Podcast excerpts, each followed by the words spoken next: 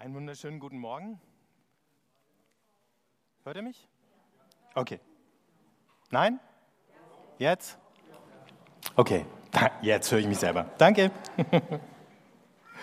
Also stellt euch die folgende Situation vor.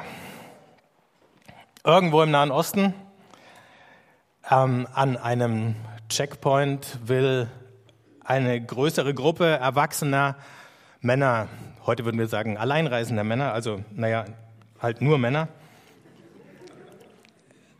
einreisen an dieser Einreisestelle fallen sie dem Sicherheitschef auf. Der zieht sie raus, nimmt sie mit zu einem Verhör, will von ihnen wissen, wozu sie jetzt ins Land kommen. Die Männer beteuern, sie wollen ehrliche Geschäfte machen. Da, wo sie herkommen, ist die Versorgungslage äh, katastrophal. Sie haben Geld dabei, ähm, sie wollen einkaufen und dann wieder zurück zu ihren Familien. Der Sicherheitschef schaut sie durchdringend an und sagt so, aber woher weiß ich, dass ihr keine äh, Spione seid, dass ihr nicht zu irgendeinem äh, Verbrechersyndikat gehört, das äh, jetzt hier mal auskundschaften will, wo die nächsten Einbrüche oder Überfälle stattfinden sollen. Eigentlich müsste ich euch jetzt hier behalten. Ihr werdet dann mal so einem richtigen Sicherheitscheck unterzogen. Und die Männer beteuern, dass sie mit ehrlichen Absichten gekommen sind. Und dann fangen sie an zu erzählen von zu Hause, von ihren Familien, von ihrem Vater. Stellt sich raus, sind alle Verwandte, Brüder. Und äh, das rührt den Sicherheitschef aber überhaupt nicht. Kann ja jeder erzählen, irgendwelche Geschichten. Also lässt er sie erstmal drei Tage in Untersuchungshaft einbuchten. Nach drei Tagen ähm, holt er sie wieder raus und sagt, also folgender Deal.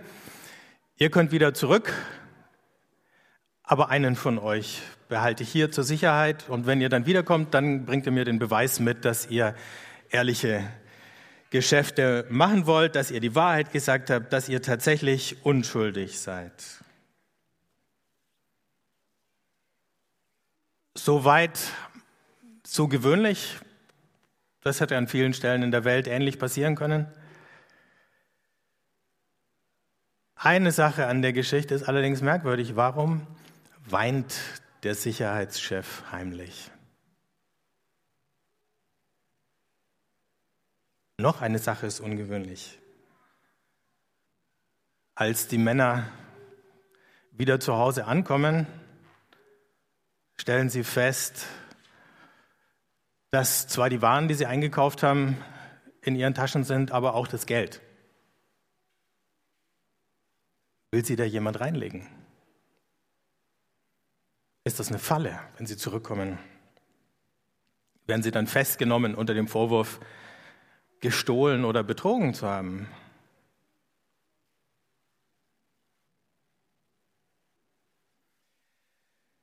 Wahrscheinlich muss ich den meisten von euch gar nicht mehr erzählen, welche Geschichte das ist.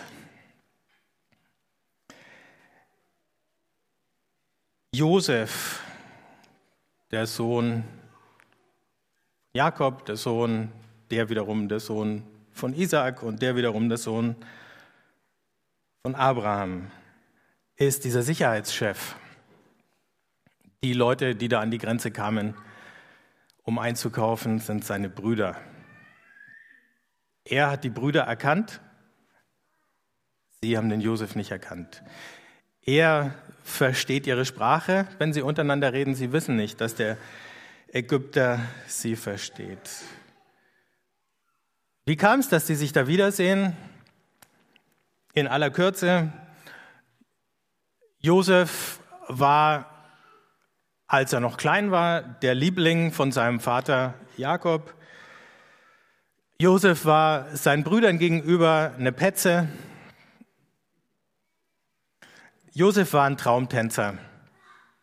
Und er hat diese grandiosen Dinge, die er da geträumt hat, auch unvorsichtig und ohne darüber nachzudenken, wie das vielleicht wirkt, was er gerade erzählt, ausgeplaudert. Eines Tages, als er dann ähm, von seinem Vater geschickt wurde, um den älteren Brüdern was zu essen zu bringen. Sehen sie ihn aus der Ferne, erkennen ihn an seinem bunten Gewand. Und wie das so ist, wenn man jemand aus der Ferne sieht und das Gesicht äh, noch gar nicht erkennt, dem nicht in die Augen schauen muss, nur in so einem Moment ist es leichter zu sagen, der Kerl muss weg. Je mehr Jakob den Sohn liebt und bevorzugt, desto mehr hassen ihn die Brüder. Der muss weg. Erst wollen sie ihn umbringen. Der Beschluss fällt aber nicht ganz einstimmig aus. Einer stellt sich quer, der hofft, ihn noch retten zu können. Dann fällt der Beschluss, ihn zu verkaufen. Josef wird an eine vorbeiziehende Karawane verkauft als Sklave und landet in Ägypten. Und dann steigt er da, zwar mit ein paar Hindernissen, aber kontinuierlich auf, bis er der zweite Mann am Hof des Pharao ist. Spannend an der ganzen Geschichte von Josef ist, irgendwie ist Gott immer präsent, aber er wird eigentlich nie so richtig erwähnt. Immer ganz, ganz, ganz im Hintergrund. In den anderen Geschichten taucht Gott auf und spricht hier und da. Da ist alles ganz indirekt. So, die Brüder, die nicht verstanden haben, was gerade mit ihnen passiert, die nicht gemerkt haben, dass dieser Ägypter geweint hat, die erschrocken sind über das Geld, und sich fragen, ob sie jetzt in eine Falle tappen, die kommen wieder zurück zu ihrem Vater. Dann sitzen sie da und halten Kriegsrat. Und eine der Aufforderungen, die Josef gegeben hat, war, den jüngsten Bruder, das war der, der gefehlt hat, also sie waren zu zehnt da angekommen, den jüngsten Bruder mitzubringen. Der Grund, warum Josef anfangen musste zu weinen, ist, dass er mit angehört hat, wie seine Brüder gesagt haben, ach, das ist jetzt die Strafe dafür, dass wir damals den Josef so übel behandelt haben, was jetzt mit uns passiert. Die Aufgabe, die ihr ihnen stellt, ist, kommt wieder und bringt den Kleinen mit. Von dem hatten sie ja erzählt, als Beweis dafür, dass sie die Wahrheit sagen. Denn sagen kann man ja viel.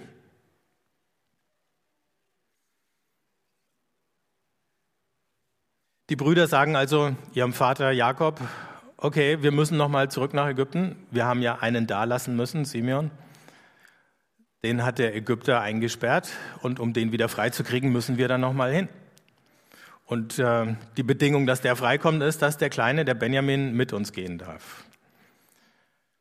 Benjamin, dann haben wir den nächsten Liebling, das Nesthäkchen, das zweite Kind von Jakobs Lieblingsfrau, er hat ja nicht nur Lieblingskinder, er hat auch eine Lieblingsfrau. So hat das ganze Schlamassel angefangen. Wird er den jetzt wieder hergeben? Und Jakob kämpft mit sich und sagt, jetzt habe ich ja den Josef schon verloren. Ähm, ich kann doch den jetzt nicht mit euch gehen lassen. Am Ende habe ich ihn auch noch verloren. Was ist dann mit mir? Und schließlich rafft sich einer von den Brüdern auf, Judah, und sagt, pass auf Folgendes. Ich hafte dir persönlich für die Sicherheit von Benjamin.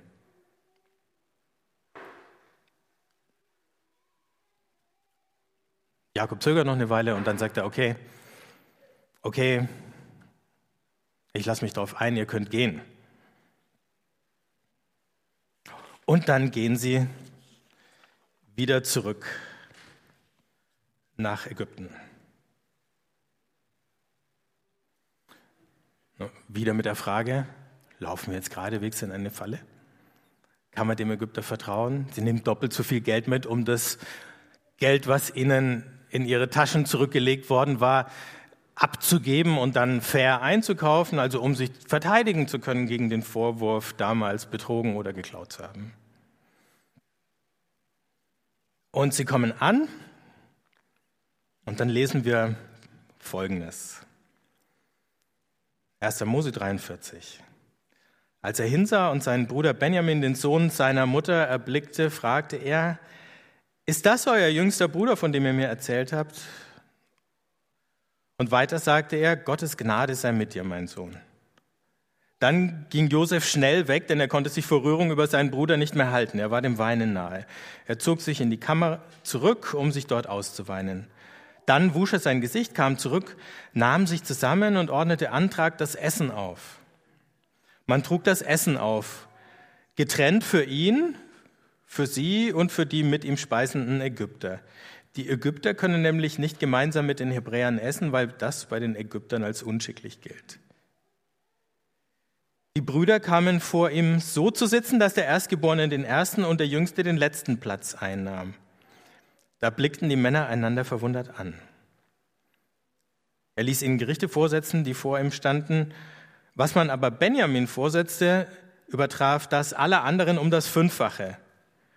Sie tranken mit ihm und waren guter Dinge. Josef lädt die Brüder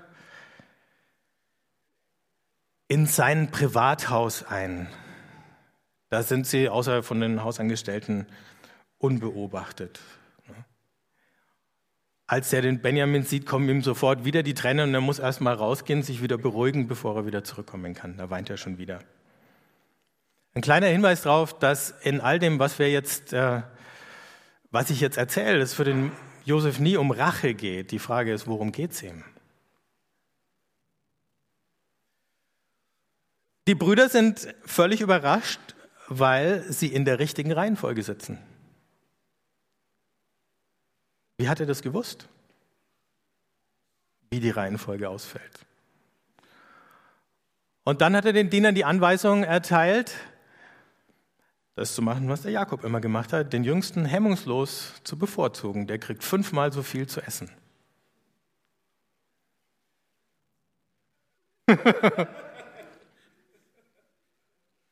Ich nehme mal an, das Essen war so gut. Und die waren definitiv so hungrig, aufgrund der Hungersnot zu Hause, dass das für den Benjamin kein Problem war, eine fünffache Portion zu verdrücken. Aber es hätte ja sein können, dass es wieder böses Blut unter den Brüdern gibt. Nicht diesmal. Das Einzige, was wir lesen, ist, sie feiern fröhlich. Ja, und dann äh, machen sie ihre Geschäfte, packen alles ein auf ihre Esel. Heute hätten sie wahrscheinlich irgendwelche ähm, alten, ausrangierten Diesel-Kleintransporter oder irgendwie sowas, mit denen sie dann zurückrattern nach Palästina. Allerdings ist die Geschichte auch da noch nicht zu Ende, weil in dem Gepäck von Benjamin Josef was versteckt oder verstecken lässt. Und kurz nachdem die aufgebrochen sind, äh, schickt er die Polizei hinterher. Die stoppen den Konvoi, filzen die Brüder. Die Brüder sagen, ey, wir haben wirklich nichts geklaut. Ähm, und wenn ihr was bei uns findet, äh, dann sind wir alle die Sklaven des Vizekönigs. Und sie sind sich ja wirklich keiner Schuld bewusst. Und siehe da, im Benjamins Gepäck taucht dieser wertvolle Kelch auf. Alle werden verhaftet, kommen wieder zurück, landen wieder vor dem Josef. Und jetzt wird's spannend. Judah, der Wortführer, sagt, also okay, ich habe ja gesagt, ähm, wir sind alle deine Sklaven. Er versucht gar nicht irgendwie sich nochmal rauszuwinden, weil er weiß, er kann überhaupt nicht beweisen, dass er unschuldig ist. So ist es, wenn du in einem fremden Land bist und der andere in einer hohen Position und am längeren Hebel sitzt. Aber Josef lässt sich gar nicht darauf ein und sagt, nö, nö, nö, nö, ihr seid ja alle unschuldig, der da ist schuldig, den behalte ich, ihr, ihr geht jetzt.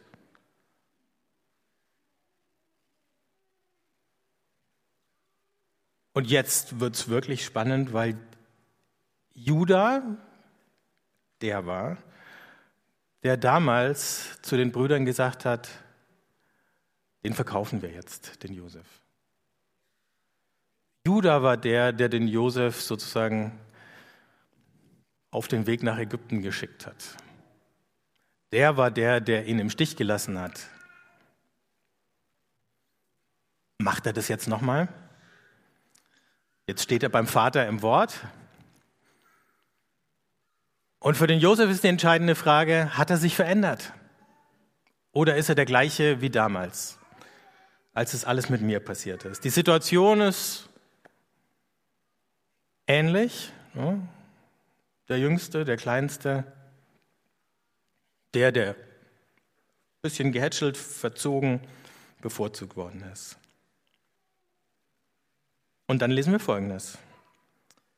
Judah antwortet ihm Josef, denn wie könnte ich zu meinem Vater hinaufziehen, ohne dass der Knabe bei mir wäre? Ich könnte das Unglück nicht mit ansehen, das dann meinen Vater träfe. Er kennt das Unglück, er hat es schon mal mit angesehen. Josef vermochte sich vor all den Leuten, die um ihn standen, nicht mehr zu halten und rief, schafft mir alle Leute hinaus. So stand niemand bei Josef, als er sich seinen Brüdern zu erkennen gab. Er begann so laut zu weinen, jetzt weint er das dritte Mal, dass es die Ägypter hörten, auch am Hof des Pharao hörte man davon. Josef sagte zu seinen Brüdern, kommt doch näher zu mir her. Als sie näher herangetreten waren, sagte er, ich bin Josef, euer Bruder, den ihr nach Ägypten verkauft habt. Jetzt aber lasst es euch nicht mehr leid sein und grämt euch nicht, weil ihr mich hierher verkauft habt. Denn um Leben zu erhalten, hat Gott mich vor euch hergeschickt.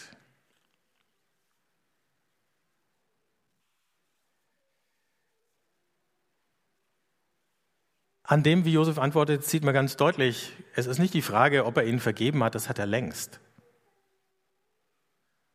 Er hat auch längst verstanden, dass sie ihm nicht geschadet haben,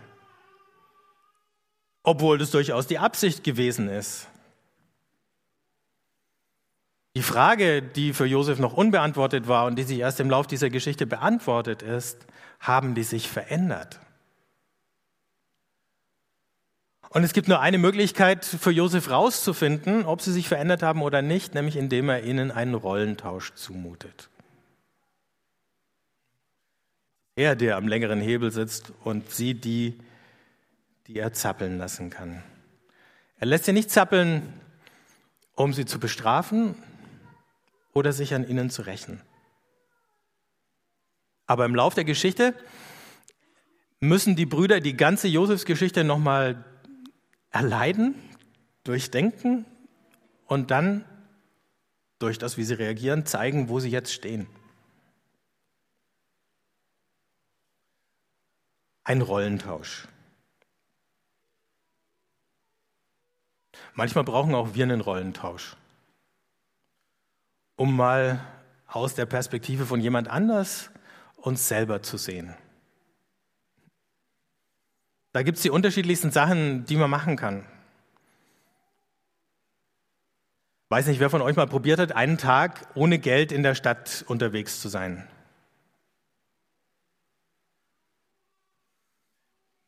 Man sieht dir ja gar nicht an, dass du kein Geld in der Tasche hast.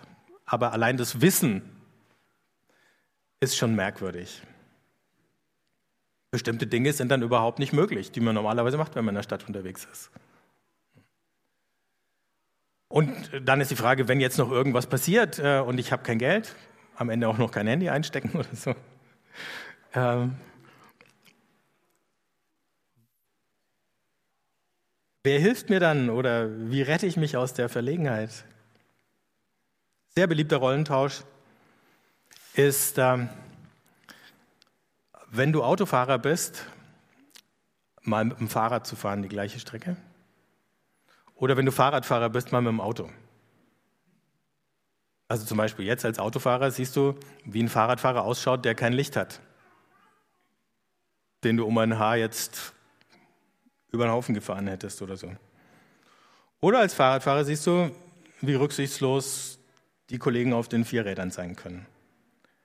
Es ist ein sehr schlichter Perspektivenwechsel. Was anderes ist, Geh als Fremder in eine Gruppe, wo sich alle kennen, außer du. Wahrscheinlich haben es die meisten schon mal irgendwo erlebt, aber es ist gut, sich daran zu erinnern. Vor allem für den Fall, dass du in der Gruppe bist, wo du alle kennst und es kommt ein Fremder rein. Dann ist das Wissen Gold wert. Ich bin mal in München spazieren gegangen und kam dann an einer äh, türkischen Moschee vorbei. Ich wusste schon, dass sie da ist und bin einfach neugierig mal reingegangen. Und es war jetzt kein Freitagsgebet oder keine Veranstaltung. Ich bin da rumgelaufen, dann gab es da irgendwie so eine Art Cafeteria in der Moschee und dann saßen da ein paar ältere äh, Männer und haben türkisches Fernsehen geguckt. Und dann stand ich da eine Weile äh, in der Tür und plötzlich winkt mir einer und sagt, ich soll mich zu ihnen an den Tisch setzen. Und dann saß ich da eine Weile und wollten sie wissen, wo ich herkomme und haben mir einen Tee angeboten und haben äh, mich gefragt, äh, ähm, ja genau, wollten wissen, wo ich herkomme. Dann sage ich aus Erlangen. Dann sagt tatsächlich einer von denen, ja, da habe ich auch mal gewohnt und äh, nennt mir ein paar Straßennamen und äh, lustigerweise die Käseecke Waldmann und äh, ja, kenne ich auch. Äh, ja, dann war aber irgendwie so, ist das Gespräch wieder eingeschlafen, dann haben die wieder angefangen auf Türkisch zu reden und ihr türkisches Fernsehen zu gucken und ich habe ungefähr verstanden, worum es in dem türkischen Fernsehen ging. Äh, und äh, saß dann da eine Weile, dann habe ich gedacht, ah, soll ich jetzt wieder gehen irgendwie oder bleibe ich jetzt sitzen? Und dann habe ich gedacht, jetzt bleibst du ein bisschen sitzen, weil wie oft ist es denen so gegangen, dass sie in irgendeiner Gruppe unter Deutschen saßen und vielleicht auch noch nicht gut oder nicht ausreichend verstanden haben, was die da reden und äh, und jetzt bist du halt mal da, zwar mitten in München, aber unter lauter Türken hast keine Ahnung, was die sagen. Und dann saß ich da halt noch eine halbe Stunde und äh, habe meinen Tee zu Ende getrunken, habe noch ein bisschen gelauscht. Ab und zu hat mal wieder einer was zu mir gesagt. Irgendwann haben sie gesagt, wir gehen jetzt alle. Und dann haben sie draußen die Tür zugesperrt und wir sind dann alle davon und haben uns verabschiedet. Für mich war das wichtig, weil ich gemerkt habe, die halbe oder dreiviertel Stunde, die ich da saß, die hat was in mir verändert. Ähm, und irgendwas ist davon geblieben. Noch ein Perspektivenwechsel ist, wenn du mal in irgendeiner Situation gelandet bist, wo du zu Unrecht verdächtigt worden bist. Dann weißt du, wie sich das anfühlt und bist möglicherweise vorsichtiger, jemand anders zu verdächtigen, ohne wirklich stichhaltige Anhaltspunkte dafür zu haben. Jesus hat Leuten ständig so einen Perspektivwechsel zugemutet. Die Geschichte vom barmherzigen Samariter ist ein großer Perspektivwechsel, nämlich auf die Frage hin, wer ist mein Nächster? Und Jesus sagt, um wissen zu können, wer dein Nächster ist, musst du die Perspektive wechseln. Dann weißt du. Dann musst du in die des anderen reinfinden. Und von der Perspektive aus beantwortest du die Frage, wer dein Nächster ist. Und nicht aus der aus der du normalerweise in die Welt schaust, dann findest du die richtige Antwort. Oder wenn Jesus sagt, ne, was ihr dem, einem der geringsten von diesen getan habt, das habt ihr mir getan. Auch da mutet er uns diesen Perspektivwechsel zu.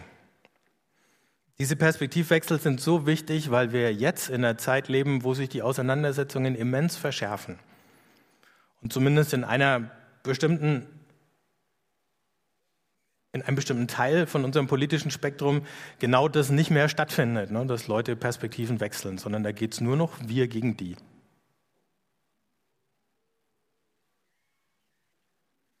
Und dieses Wir gegen die wird immer bösartiger, bitterer, hasserfüllter.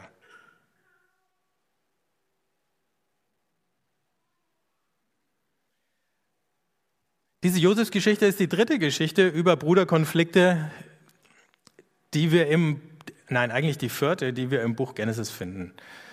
Also in diesem ersten Buch Mose geht es eigentlich nur um Familienstreit. Und diese Familiengeschichten werden erzählt, weil aus diesen Familien das Volk Israel entsteht. Und wenn man dann umblättert ins Buch Exodus, da geht's mit dem Volk los.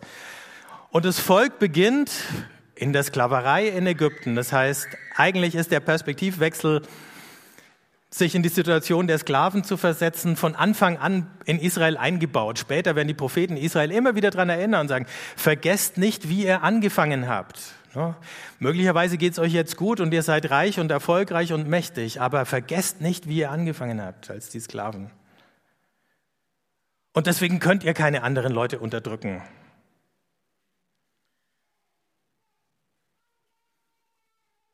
Wir können uns das nochmal anschauen, diese drei Geschichten aus ähm, dieser Familie, die von Abraham abstammt, Isaac und Ismael in dieser Geschichte.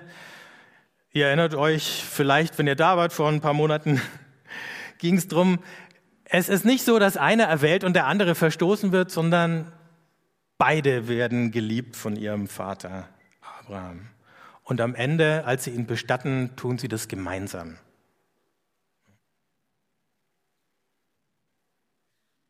Wollte Gott, dass die Nachfahren beider heute das wieder entdecken. Alle miteinander.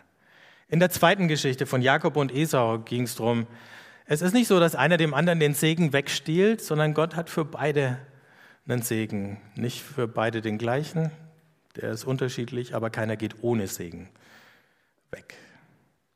Und jetzt bei Josef und seinen Brüdern geht es darum, damit dieser Segen weiterfließen kann in die Generationen, die folgen sollen, ist es notwendig, dass sie lernen, die Perspektive zu wechseln.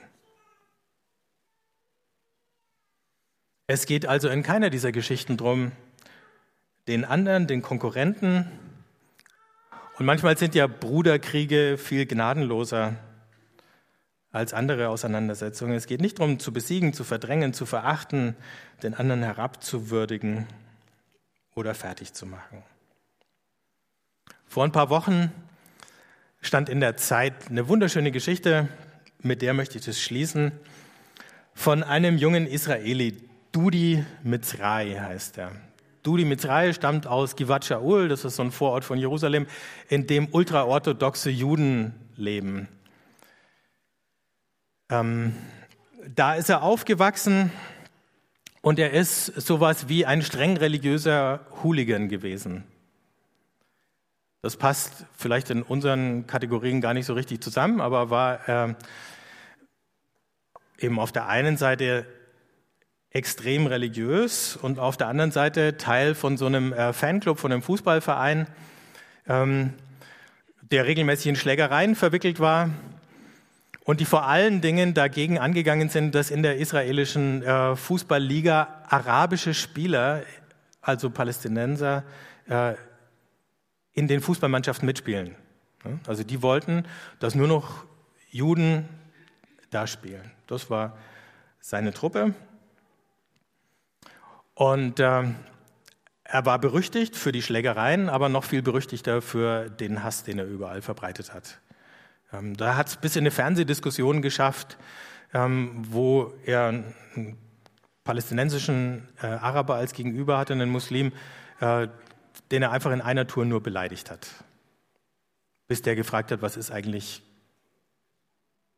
was stimmt eigentlich nicht mit dir? Und dann kam der Perspektivwechsel. Der Perspektivwechsel für Dudi Mitzrayah hat dadurch angefangen, dass er geheiratet hat und seine Frau zu ihm gesagt hat, mit diesem Hooligan-Kram hörst du jetzt bitte auf. Und Dudi hat nicht aufgehört. Also hat seine Frau ihn verlassen, hat die Scheidung beantragt und sein Leben ist zusammengebrochen. Seine Welt ist zusammengebrochen. Dann hat der Dudi eine Arbeit gefunden, und zwar in einer Fabrik, wo sie Datteln verpacken. Da hat er nichts Gescheites gelernt. Und seine Arbeitskollegen waren fast alles Araber. Bis dahin hat er in einem Stadtteil gewohnt, wo es keine Araber gab. Du hast ihn nur gesehen, wenn du zu Schlägereien aufgebrochen bist. Ne? Und jetzt plötzlich arbeitet er mit ihnen Tag für Tag. Und er lernt sie kennen und er weiß auf einmal, wie das Leben aus ihrer Perspektive ausschaut. Und irgendwann werden ein paar von denen seine Freunde. Heute ist er jemand, der sich für Versöhnung einsetzt zwischen Juden und Arabern.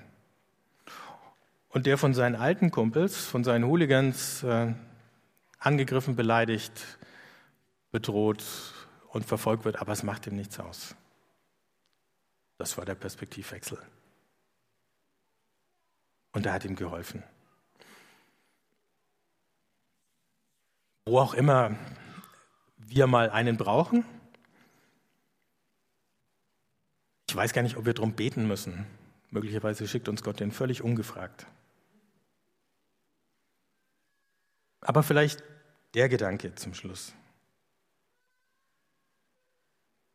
Gibt es eine Situation, in der ich im Augenblick drinstehe?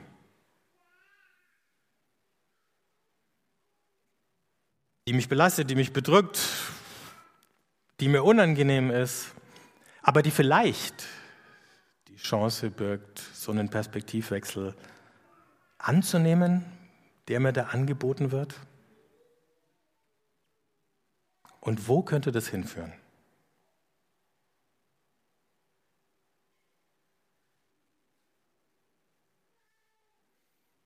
Klar, durch einen Augenblick still zu sein und dann spreche ich noch ein Gebet für uns alle.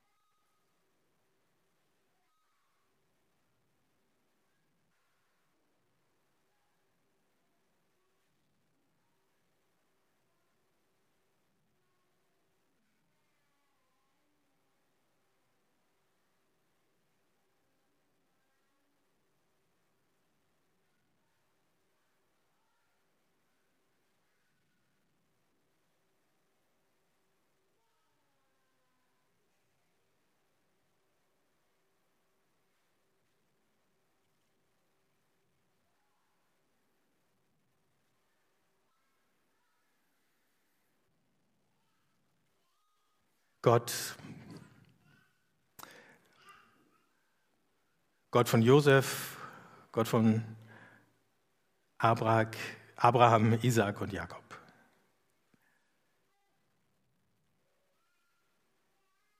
Du hast deine Wege, auf denen du Menschen führst und uns auch.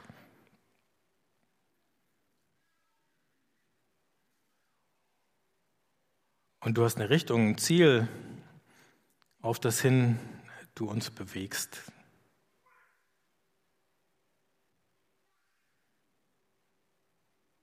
Wir verlieren es manchmal aus den Augen, du nie.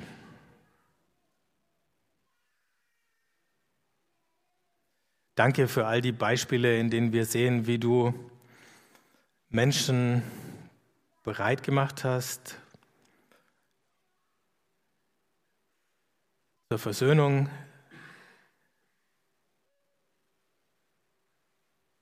Gräben zu überwinden, Hass zu überwinden, Vorurteile und Dinge, die tatsächlich schlecht gelaufen sind und böse gemeint waren.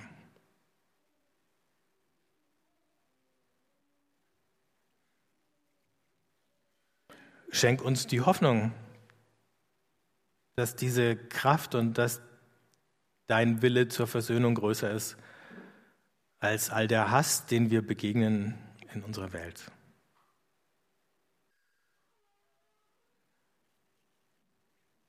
Und zeig uns, wo unser Platz in dieser großen Geschichte von Versöhnung, vom Schaffen von neuen Verbindungen, von der Liebe zum Nächsten und zum Feind ist.